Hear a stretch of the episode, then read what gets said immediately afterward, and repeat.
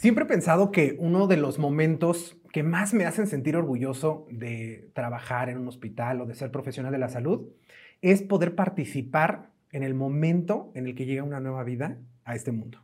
Es algo realmente impresionante, es algo eh, que si lo analizamos más a profundidad y le quitamos un poco la costumbre de verlo tan seguido, eh, puede resultar magnífico.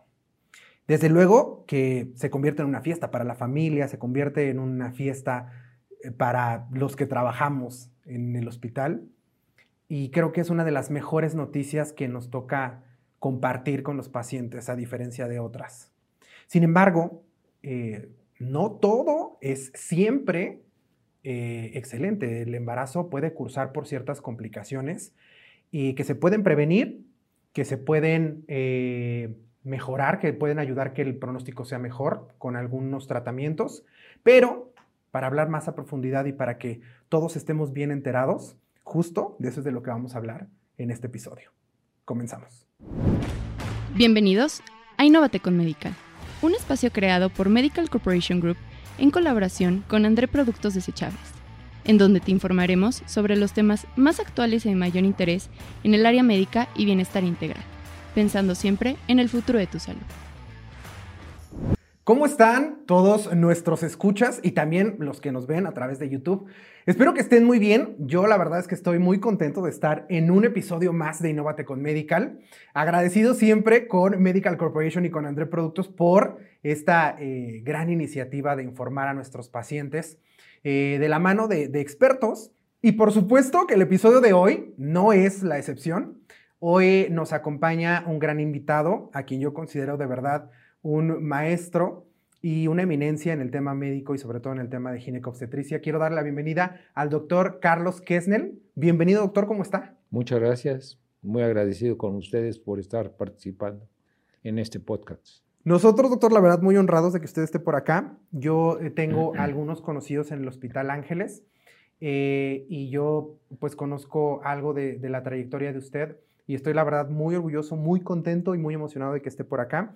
Eh, para los que no conocen al doctor, el doctor eh, es jefe de la División de Ginecología y Obstetricia en el Hospital Ángeles Lomas y también es expresidente del Colegio Mexicano de Especialistas en Ginecología y Obstetricia, así como expresidente del Consejo Mexicano de Ginecología y Obstetricia. Así es que una gran trayectoria, doctor. Y justo creo que este episodio está perfecto para que usted nos platique sobre las principales complicaciones que atraviesan las mujeres, que atraviesa incluso, me atrevo a decir, la familia, la pareja, en el caso de que, de que existan, las eh, complicaciones a las que se enfrentan en el momento en el que están embarazados, ¿no?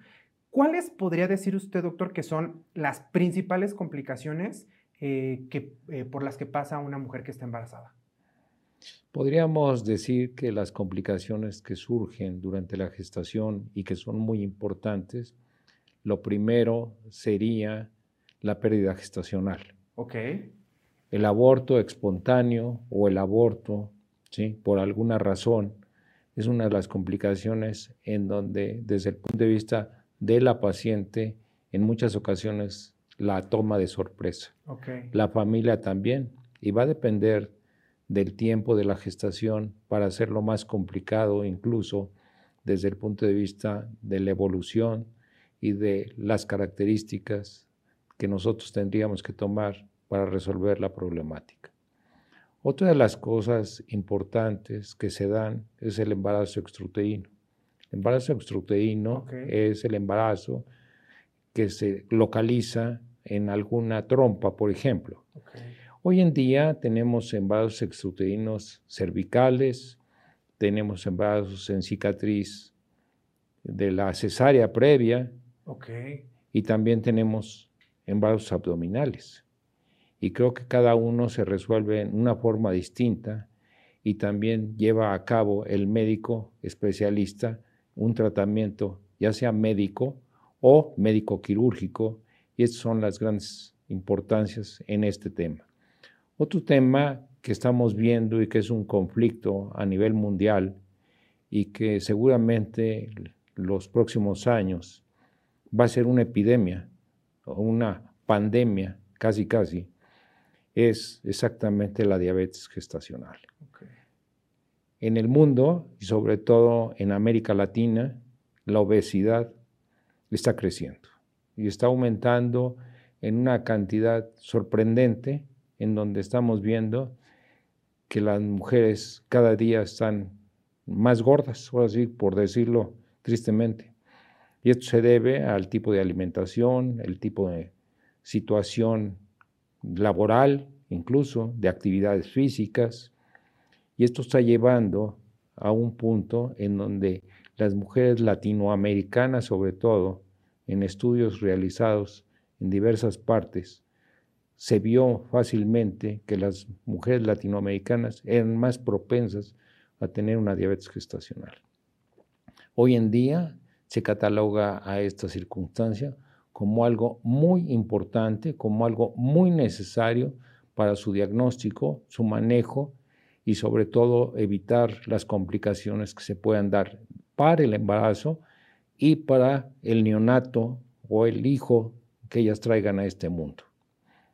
Otra de las complicaciones que podemos decir que son importantes por su problemática en el número de muertes a nivel mundial es la hipertensión inducida por la gestación, llamada preeclampsia. Y la preeclampsia es una de las características en donde logramos ver hasta un 15% de muertes a nivel mundial maternas.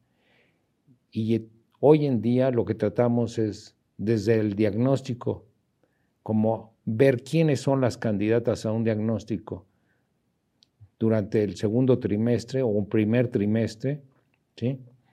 ver qué pacientes tienen hipertensión y obviamente regresando, las pacientes de obesidad son más propensas a tener esta problemática. O estamos viendo aquí que se van conjuntando una serie de circunstancias que traen pues una carga en la morbimortalidad.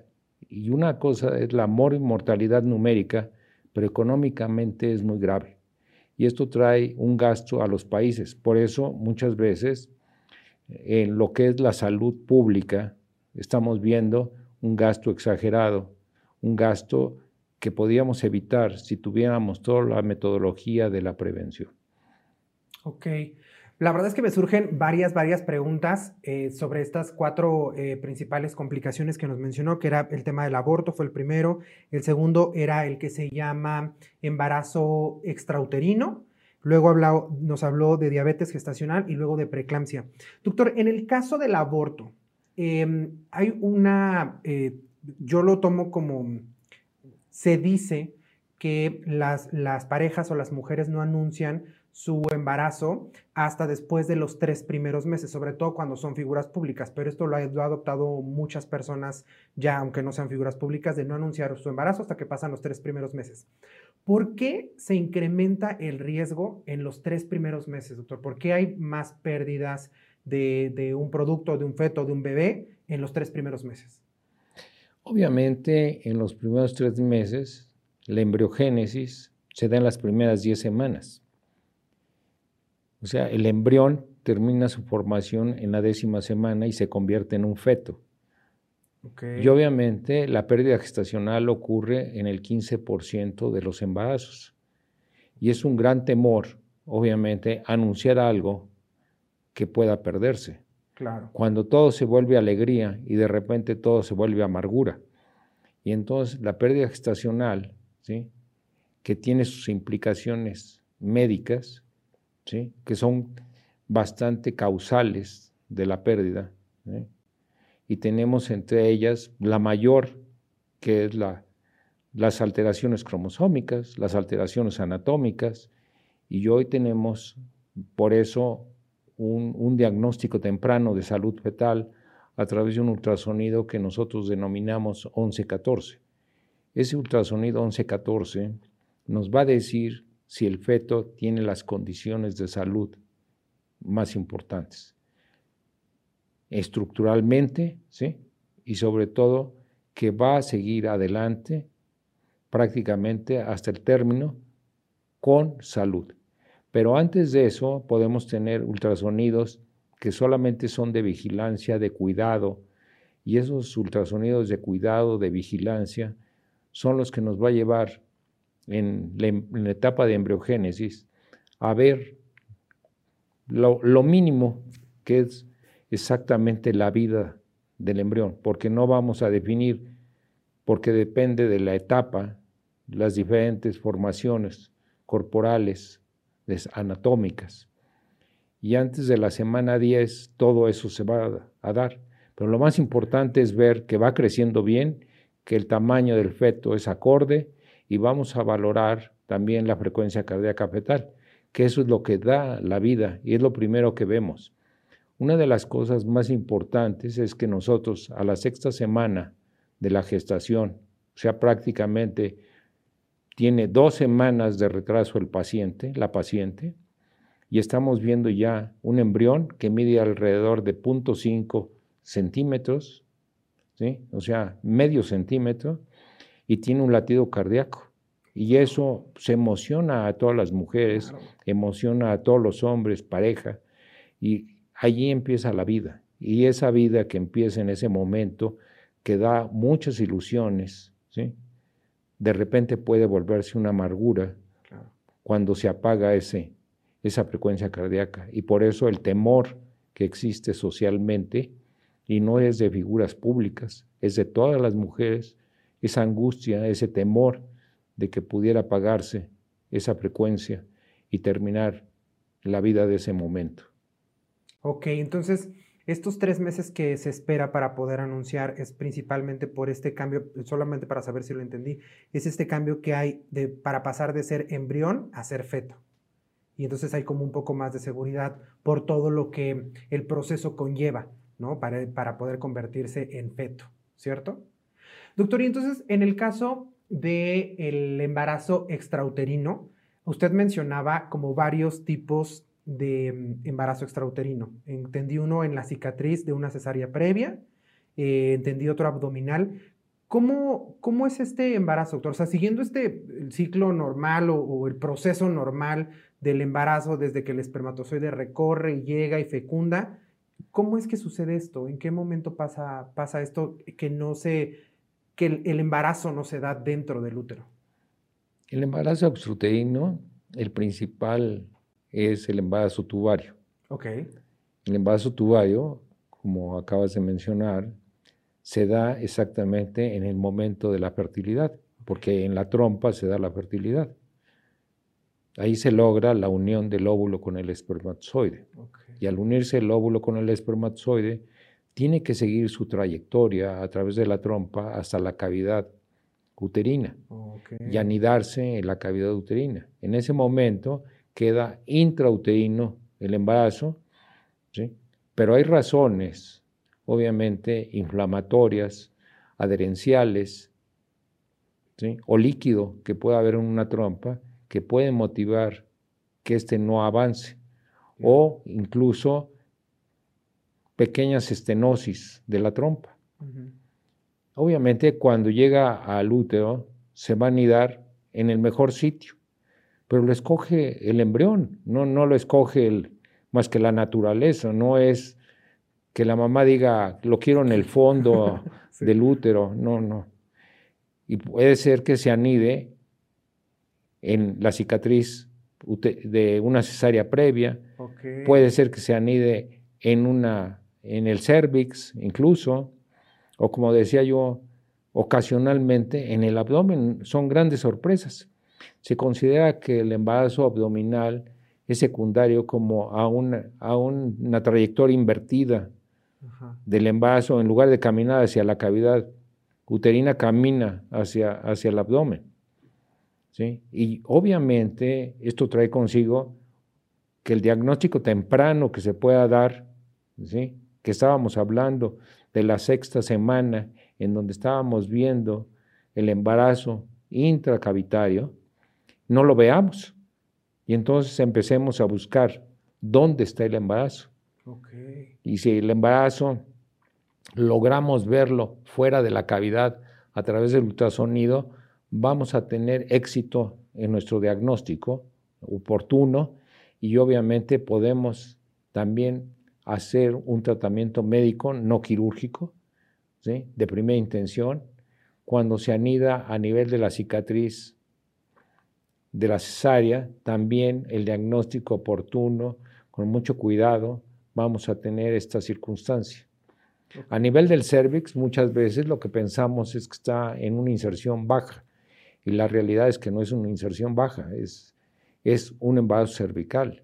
Y obviamente el diagnóstico otra vez temprano nos puede dar la factibilidad de un tratamiento médico ¿sí? y la paciente no tenga un tratamiento quirúrgico importante, serio, en donde incluso puede perder hasta el útero. Y los embarazos abdominales obviamente son muy difíciles de diagnosticar, muy complejos. En la literatura la vida de, de estos seres es prácticamente cero, ¿verdad? Por la localización. Los que hemos visto alguno en la vida nos deja todavía sorprendidos y nos trae recuerdos de esos momentos históricos de nuestro quehacer como obstetras. Y, obviamente yo tuve uno, un embarazo abdominal, que vivió cuando yo trabajaba en el Instituto Nacional de Perinatología. O sea, y está, está publicado, está publicado, sí. Ok. Sí. También eh, en, esa, en las épocas han ido cambiando. Los tratamientos médicos han sido muy variables. Cuando yo llegué a la obstetricia, las pacientes podían morir en relación a, la circunstancia de un embarazo extruterino por una hemorragia y una llegada tarde a la institución.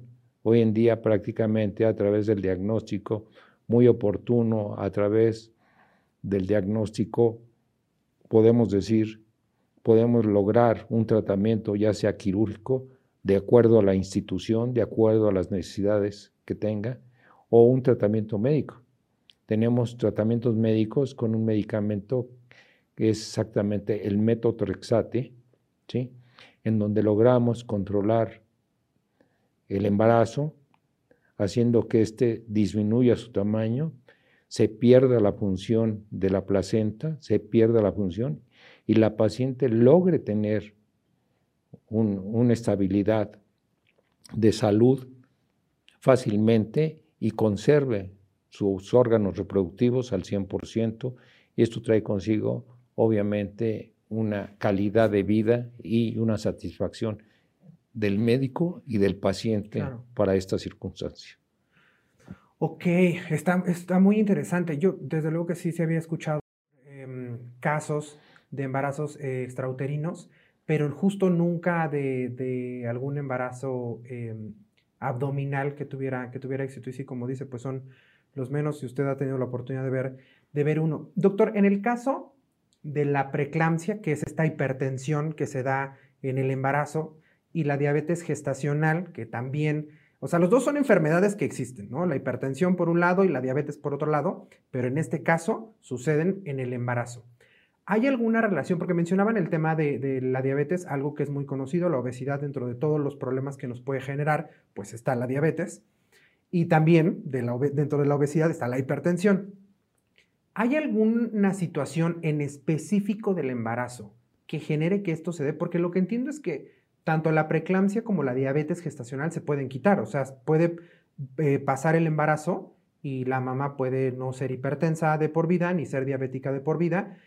¿Hay algo que sucede durante el embarazo que aparte de los, de los em, de las, las, circunstancias o las situaciones que ya nos ponen en riesgo como la obesidad, ¿hay algo exclusivo del embarazo que ponga en riesgo a las mamás de sufrir esto? Yo creo que si nos vamos a, a la historia y vemos los antecedentes del paciente, vamos a saber si tiene alguna carga ¿sí? de antecedente que pueda proporcionarle la diabetes, por ejemplo. Independientemente de la obesidad, muchas veces el tener familia con diabetes puede motivar también un factor de riesgo pero más que nada es la forma de alimentación que, da el, que tiene el paciente. Un paciente obeso, ¿sí? un paciente que tiene problemas de alimentación, ¿sí? un paciente que tuvo problemas renales, por ejemplo, también. Son situaciones que pueden motivar una, una complicación. La diabetes gestacional, que es la intolerancia a los carbohidratos, podemos decir que la podemos diagnosticar tempranamente. Si nosotros hacemos una, unos exámenes básicos a un paciente al inicio de su embarazo y su glucosa está por arriba de 92, vamos a lograr hacer un diagnóstico de posible diabetes gestacional.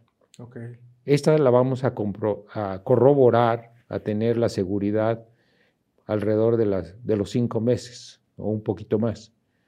Si a las 23, a las 26 semanas vamos a tener esta circunstancia en donde podemos tener una, un, tamiz de glucosa y los tamices de glucosa, pues van a ser variados porque vuelvo a, la misma circunstancia, la sociedad donde se atiende el paciente, los recursos que se tienen son distintos. No es lo mismo irse a un hospital público, que hay muchos en el, en el mundo, ¿verdad? O irse a un hospital privado.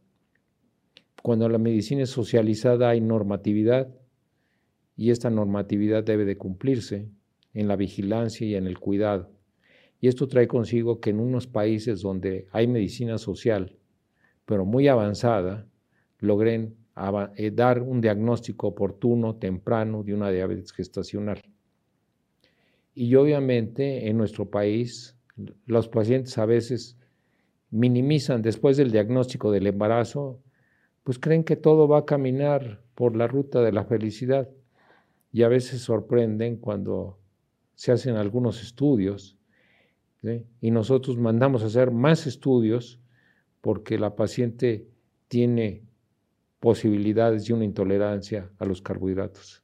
La paciente es obesa, la paciente tiene carga genética y todo esto nos hace que favorezca tener esta complicación.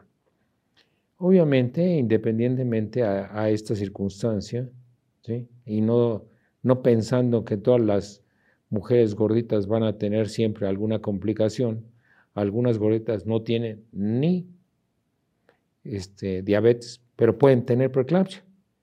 Y la preeclampsia es una de las enfermedades más graves que se dan en el embarazo y que a veces se diagnostica tardíamente.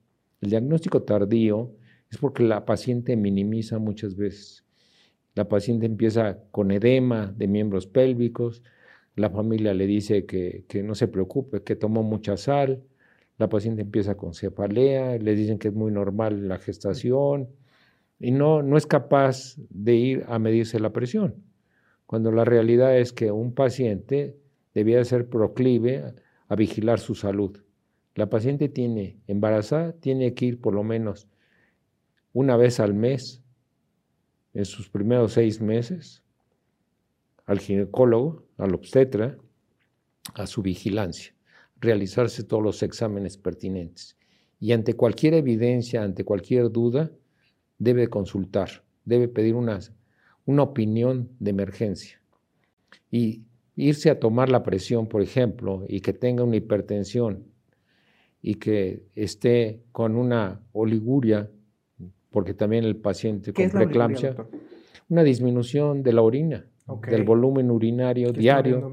Ella dice, está orinando menos. Pues sí, pero esto trae consigo esta circunstancia. Y si no va al médico, pues no vamos a saber si tiene proteínas en la orina, y si tiene proteínas en la orina, tiene hipertensión, tiene edema, entonces tiene una preeclampsia.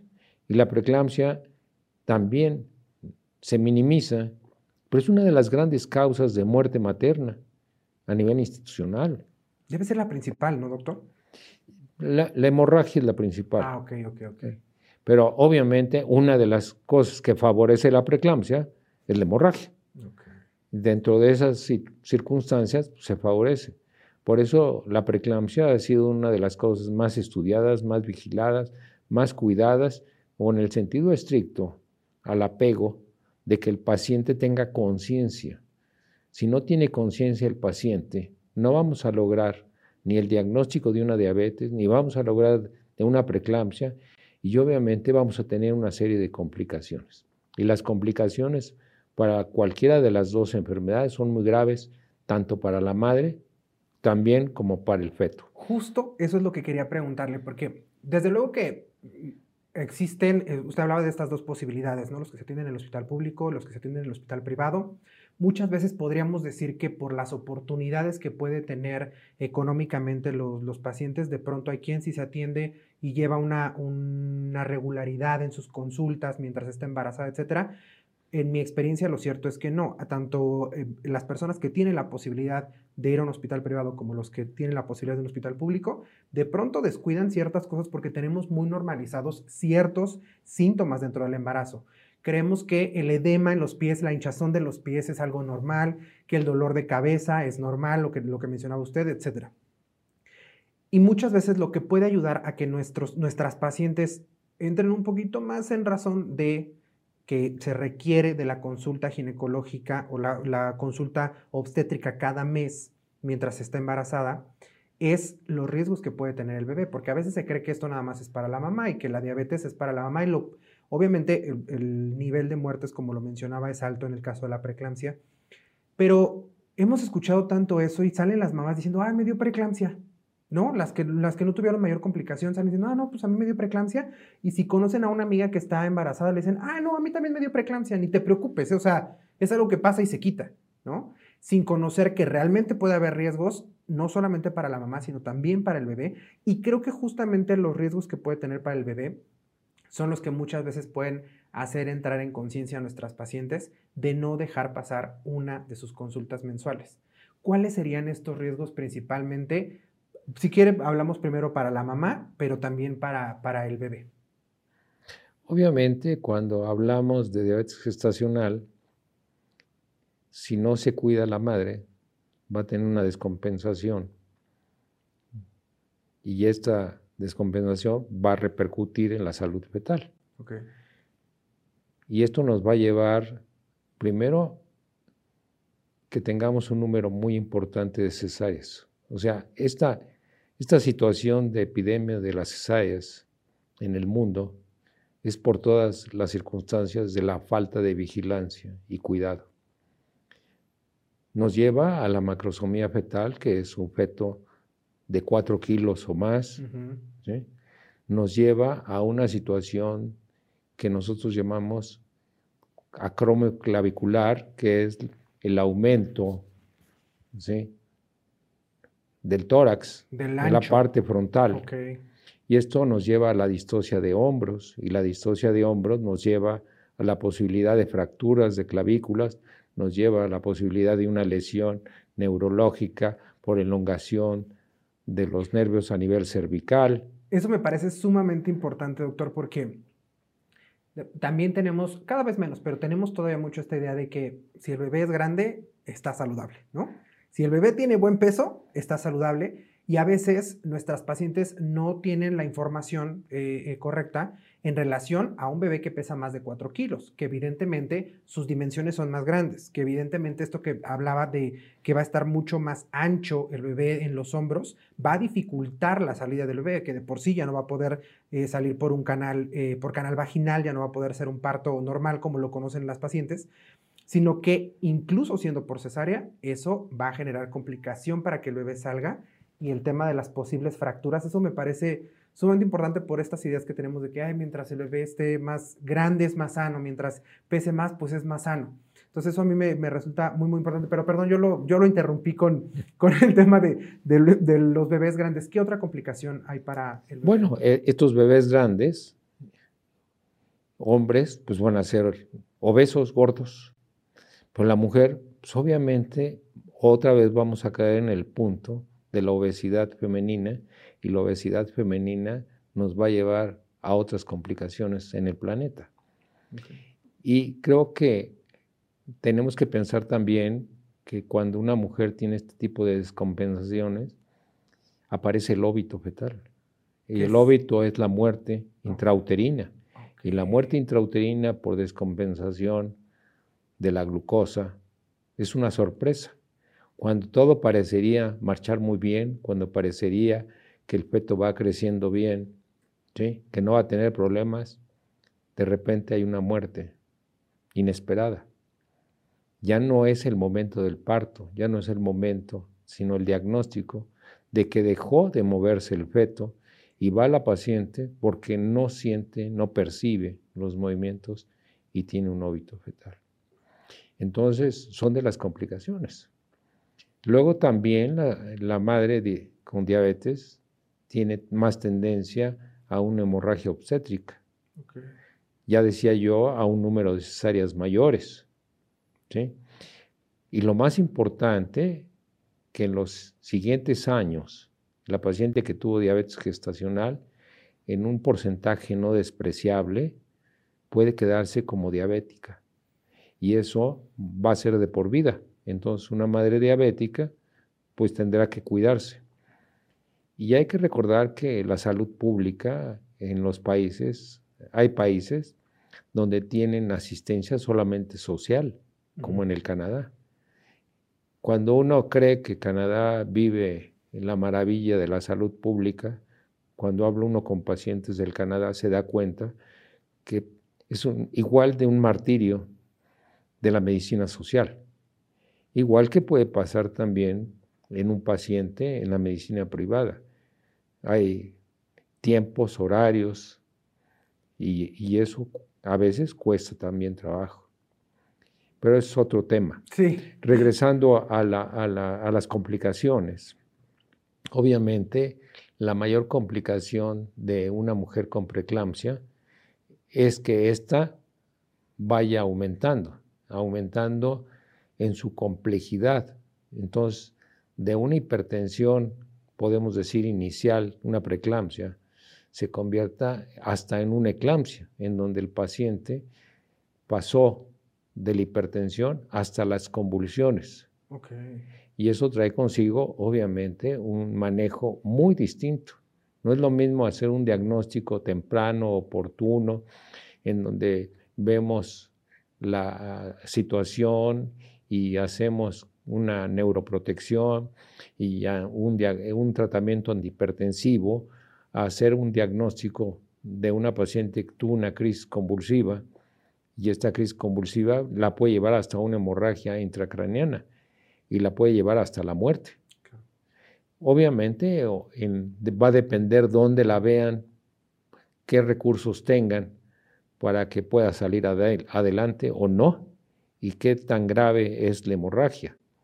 Entonces el diagnóstico, ¿sí? tan sencillo como ir a la consulta, que el médico la vea, que el médico le haga hasta tan sencillo, tiene edema, pues un bililapsis, un bililapsis es una cinta en donde podemos ver si tiene proteínas o no tiene proteínas en la orina, porque una de las cosas más importantes en la preeclampsia, ¿sí? para llamarle a este estado hipertensivo, ¿sí? preeclampsia, tiene que tener proteínas en la orina, porque hay pacientes que tienen hipertensión y están embarazadas. Entonces, la hipertensión gestacional es muy distinta a la hipertensión del paciente crónico.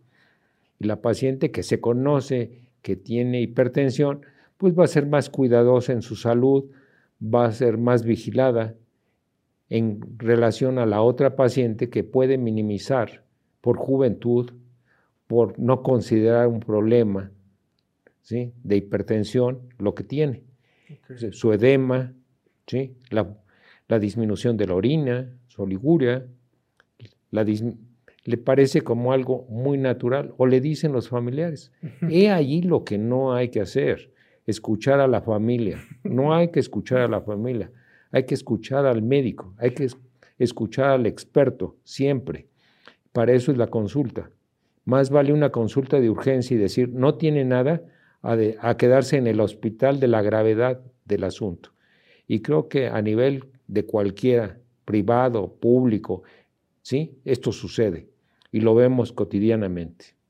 De acuerdo, doctor. Para, para ir cerrando, porque se nos, se nos acaba el tiempo, la verdad es que estoy muy eh, entretenido con el tema y muy emocionado, pero para ir cerrando, en estas dos últimas complicaciones nos faltaría hablar sobre el tratamiento que se tiene para, para ellas. ¿Cuáles son los principales tratamientos que se dan? ¿Tienen, ¿Se pueden revertir durante el embarazo o más bien se tiene que terminar el embarazo con, ese, con esos padecimientos, pero de manera controlada? El control del embarazo es lo principal. Okay. El tratamiento va a ser médico y en ocasiones va a tenerse que interrumpir la gestación okay. Por la gravedad del asunto, sobre todo en las pacientes que tienen hipertensión. Obviamente, hoy en día tenemos medicamentos como la nifedipina para controlar la hipertensión y el sulfato de magnesio como neuroprotector. Es un neuroprotector no solamente de la madre, sino también del feto. Okay. Entonces lo usamos, ponemos cargas, ¿sí? Ya están establecidas internacionalmente. Esto lo tiene que hacer el médico, no, no es del conocimiento público del paciente, tiene que hacer caso de las indicaciones de su médico, llevar a cabo estas para lograr tener un mejor eh, diagnóstico y tratamiento. Normalmente este tipo de tratamientos en su mayoría son intrahospitalarios y ocasionalmente son lo que nosotros llamamos deambulación, o sea, el paciente va y viene de su casa al hospital. Esto es en relación a la preeclampsia. Si nosotros vemos a la diabetes gestacional y logramos controlarla con la dieta, la nutrición adecuada, con la vigilancia, y vamos a usar un medicamento que se llaman las metforminas. La metformina es un medicamento que nos ayuda muchísimo a controlarlo, pero también debe de ser siempre indicado por el paciente. Por el médico. Por el médico, perdón, no por el paciente. El paciente no puede autoprescribirse metforminas ni dosis de metforminas. Y por eso no, no voy a tocar el tema de la dosis, porque creo que el médico y el caso va a ser independiente. Y en algunos casos se tiene que llegar al uso de insulina. Y la, el uso de insulina hoy es muy sencillo, pero esa sencillez no hace que el paciente tenga que inyectarse, ni él va a tomar la consideración de qué dosis me voy a poner. Esto es muy importante. estos medicamentos que estoy hablando, de los tres, el nifedipino, el sulfato de magnesio, la insulina, el metrotexate, que, perdón, la, metformina, son situaciones que tienen que ser manejadas, vigiladas y cuidadas dentro del ámbito hospitalario sí, y por el médico. Y aquí siempre lo hemos, lo hemos mencionado. Yo creo que sobre todo en el tema del embarazo, eh, las pacientes lo saben, no deben de consumir ningún medicamento, es más, ningún suplemento, ningún, nada que les haya recomendado la vecina, la prima, la amiga, un tecito. No, vaya a su cita con el ginecólogo, con el obstetra, para que le diga qué es lo que sí puede tomar, qué es lo que no puede tomar y en caso de que requiera algún suplemento, sin duda el obstetra se lo va a decir y le va a decir cuál es la mejor opción. Entonces, me parece bien que lo toquemos así, doctor. Son las opciones, pero las dosis, esas son determinadas por cada obstetra, dependiendo del caso, porque acuérdense siempre, cada paciente es un caso específico, es un caso particular y no en la medicina, en la práctica de la medicina no hay eh, cosas así generales para todos, es cada caso particular de los pacientes. Doctor, Muchísimas gracias por acompañarnos en este, en este episodio. La verdad es que estoy muy contento de tenerlo aquí. Estoy seguro que las personas que nos escuchan van a valorar mucho que una, una eminencia como usted, que una persona que tiene tantos años de experiencia, tanta preparación académica, que le ha tocado ver tantos pacientes, esté, eh, esté platicando con nosotros, nos dé esta información tan importante y estoy seguro que va a ser muy provechoso para los pacientes, doctor. Muchas gracias. ¿Algo más que quiera agregar para los pacientes? Yo creo que todos los médicos estamos dispuestos a dar lo mejor de nosotros. El paciente debe acudir al médico, llegar, llevar a cabo los lineamientos y obviamente tratar de que su salud siempre esté en prevención y no en corrección ya con la problemática de una patología. Me parece perfecto, doctor. Si alguna paciente quisiera consultar con usted, ¿tiene modo para eh, contactarlo? ¿Dónde podría contactarlo? En el Hospital Ángeles Lomas. Ok. Pueden entrar a la página de internet de, Hospitales Ángeles. Ahí, es, ahí aparece el directorio. Ahí está el teléfono del consultorio del doctor Kessner y si no, pues marquen directamente al hospital y ahí les va a aparecer el, teléfono del, eh, más bien les van a poder mandar a la extensión del consultorio del doctor Kessner. En el caso de nosotros, ya saben que nos pueden seguir en todas las redes sociales de Medical Corporation Group y de André Productos Desechables. Estamos en TikTok, estamos en Instagram, estamos en Facebook y también estamos en YouTube. Ahí tenemos bastante información interesante para ustedes que estoy seguro que les va a servir, estoy seguro que les va a funcionar y por ahí los estaremos esperando. Creo que eso es todo por este episodio. Recuerden siempre que cada paciente es un mundo y que por lo tanto un podcast no sustituye la cita con un especialista. Nos vemos en el siguiente episodio. Si te ha gustado este podcast y quieres más información, síguenos en nuestras redes sociales, arroba Medical Group Oficial y en nuestro canal de YouTube arroba Medical Corporation Group. No olvides suscribirte y darle clic a la campanita para enterarte de nuevos episodios. Te recordamos que este podcast está hecho en colaboración con André Productos Desechables y puedes encontrarlos en redes como arroba André Productos. El contenido de este podcast o video no pretende sustituir la consulta con tu médico. No se debe considerar como consejo médico y no tiene tal finalidad. Producido por Medical Corporation Group y André Productos Desechables.